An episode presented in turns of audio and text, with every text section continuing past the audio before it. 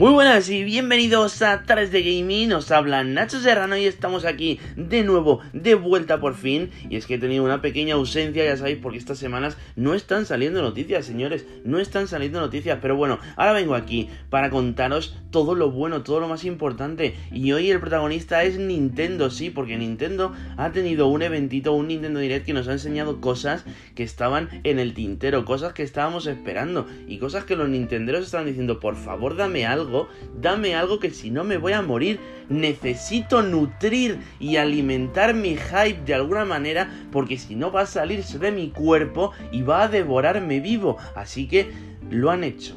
Han cumplido la petición de los fans y les han dado ahí condimento para nutrir y alimentar el hype. Así que vamos a ello porque empezamos con Splatoon 3 que nos muestra un tráiler multijugador y detalles de su campaña fechado para 2022. Sí, así que queda ya bien poquito. Bayonetta 3 por fin da señales de vida después de un muy duradero letargo en el que no se sabía nada del videojuego, se rumoreaba incluso que se había podido cancelar, se fecha para 2022 junto a un tráiler gameplay épico que nos muestra la jugabilidad, los gráficos y cositas varias de cómo ser este título que llega en 2022, fecha sin especificar. Viene un nuevo Kirby y este recibe el nombre de Kirby y la Tierra Olvidada. Llega también en el año 2022, así se muestra en el tráiler que nos muestra una pinta brutal, un contenido artístico muy bonito y que nos recuerda un poco, pues ya sabéis, ese estilo típico de animación de Nintendo y de los juegos de Nintendo que, que pues ya estamos acostumbrados a ver durante mucho tiempo, ¿no? Ya sabéis que este llega también en 2022, así que sabemos que 2022 va a ser un año muy cargadito para los usuarios de Nintendo Switch. Ha anunciado también Mario Party Superstars. Ya sabéis, este juego cooperativo de para jugar con toda la familia, para echar unas partiditas ahí en competitivo, pues ya sabéis que está muy bien, está muy bien, un partido, un juego muy desenfadado, así que ya lo tenemos también ahí para 2022. Y la expansión de Monster Hunter Rise se sitúa también en 2022. Como no, 2022, señores, es el año de las cositas de Nintendo. Se vienen cositas y se vienen para Nintendo. Así que ahí está todo. Vamos a seguir y ahora vamos con los lanzamientos de la semana. Una nueva sección pues que implementaré cuando la semana tenga lanzamientos épicos y merezca la pena pues, pues mencionarlos, ¿no? A ver, si evidentemente si se, si se lanzan tres indies que no conoce ni su madre, pues a ver, tampoco la vamos a meter aquí, ¿no? Pero en esta semana, en esta semana sí, en esta semana tenemos Kena Breed of the Spirits en PlayStation 4, PlayStation 5 y la Epic Games Store de PC. Un juego que estoy jugando actualmente en mi canal de directos y también estoy subiéndolo a mi canal de YouTube, Tardes de Gaming, por si queréis buscarlo, seguirme y darle like. Y ahí está, es un juego increíble, señores. Es un juego increíble. Es un juego con una temática, con una, un diseño artístico una ambientación brutal. Es un juego increíble. Es un juego que parece una película de Pixar jugable. O sea, es maravilloso, es hermoso, es precioso. ¿Cómo puedo decirlo? Tiene un gameplay que es exigente. Que te vienen los enemigos y te revientan. O sea, que no es un juego que tú lo ves así con ese diseño artístico y dices, ah, será muy fácil. No, no, no. No te creas que es fácil porque yo lo estoy jugando en directo y, cuidado. Cuidado que te exige, ¿eh? Nosotros lo estamos jugando en PlayStation 5 y tengo que decir que no deja absolutamente nada que desear. Así que muy recomendado 100% desde aquí. Seguimos con Los Jadmen, la secuela del popular juego protagonizado por un abogado barra investigador que va partiendo espaldas de la gente que se cruza mientras resuelve crímenes varios. Así que bueno, básicamente es eso. Creo que además es un spin-off de la saga Yakuza, pero no estoy muy seguro. Es que hay gente que lo dice, gente que no. Pero bueno, seguimos. Y es que Diablo 2 Resurrected se estrena también esta semana. Ya sabes que el remaster de uno de los juegos más emblemáticos de la saga de Activision Blizzard, vamos a decir mejor Blizzard porque Activision, pues cuidado, llega a las consolas y el PC. Y es que viene ahí, viene cargando fuerte este remaster, así que a ver qué tal está para todos los que lo probéis, para todos los que lo disfrutéis. A mí personalmente, pues yo probé la beta en mi canal y no es que me gustase mucho porque creo que tiene unos controles muy toscos y muy demasiado antiguos, o sea, podrían haberle puesto un sistema de combate un poquito más tipo Diablo 3, un poquito más moderno, pero han decidido dejarlo como el original y, y sinceramente pues el original es que ya se siente, se siente viejuzo, pero bueno, vamos a dejarlo ahí y para que le guste pues mira, que lo disfrute.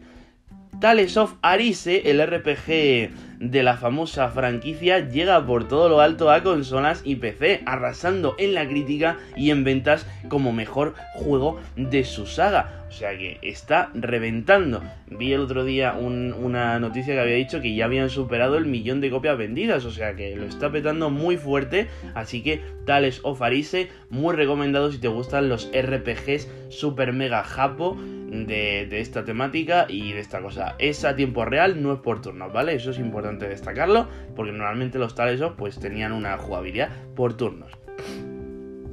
Y también, para terminar los lanzamientos de la semana, tenemos Death Stranding Director Cut.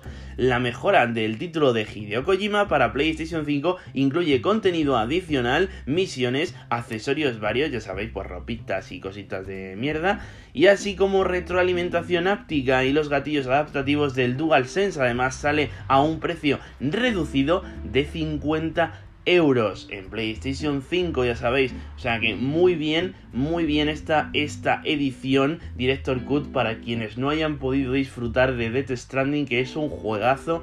No os dejéis llevar por la gente que os pueda decir, no, es que es un juego de repartir paquetes, no tiene sentido, es muy repetitivo. Mentiras, es un juego increíble, con una narrativa increíble, con un doblaje espectacular a nuestro idioma y, además es que tiene una historia que te engancha desde el minuto uno, que te dice, ¿por qué? ¿Por qué está pasando esto? Por favor, necesito saberlo.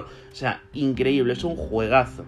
No os dejéis engañar por los haters, porque pues, los haters están ahí pues hateando, ya sabéis. Así que probadlo si tenéis la oportunidad y si no habéis jugado eh, el Death Stranding original en PlayStation 4. Y vamos ahora con los retrasos que sabemos que tienen un buen motivo, pero que no por eso nos sientan mejor. O sea, que duelen, duelen los retrasos y ya sabemos que duelen los retrasos. Y en especial, pues el primero que voy a decir ahora mismo, que ha dolido, pero mucho. Ha dolido, pero mucho.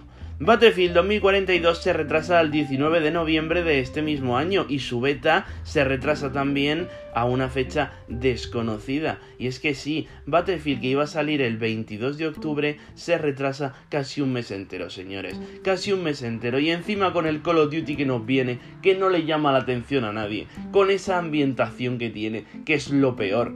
Por favor. Y nos retrasáis el Battlefield, tío. Vamos a morir aquí sin un juego multijugador potente para la nueva generación. Pero bueno, vamos a seguir con el lío.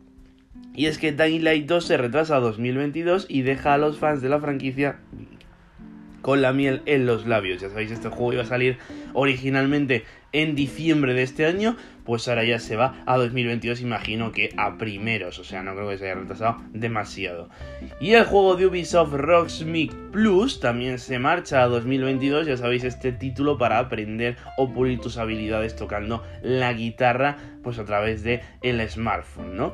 Terminamos con una gran noticia y es que ya puedes instalar un SSD M2 compatible con tu PlayStation 5, en tan solo 3 minutos está listo para funcionar y es increíble cómo de bien funciona, porque ya se ha confirmado que Ratchet Clan funciona a la perfección con el SSD más barato, más low cost de PlayStation 5. Así que, señores, esto es una gran noticia, esto es gloria, es muy fácil de hacer, así que, por favor, si tienen ustedes la, la pues eso, la facilidad, ¿no? Si tienen ustedes, pues eso, que se pueda hacer, pues compres un, SSD de PlayStation 5 y lo instalas ahí en un momentito y vas a gozar como, como una bestia. Eso sí, necesario, necesario, obligatorio, disipador, si no está incluido en el SSD de serie, se lo pones tú, pero es obligatorio el disipador, ¿vale? O sea, importante eso, porque si no, se calienta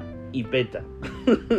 Aviso. Así que bueno, pues hasta aquí el episodio de hoy. Muchas gracias por estar aquí conmigo. Recuerda que si te gusta mi contenido puedes seguirme en redes sociales para estar a la última de todas las noticias y de todos los juegos que vamos jugando en mi canal de Twitch y también vamos subiéndolos a mi canal de YouTube. Así que ya sabes, si te gusta, pásate. Nos vemos la semana que viene con más noticias aquí en Tardes de Gaming.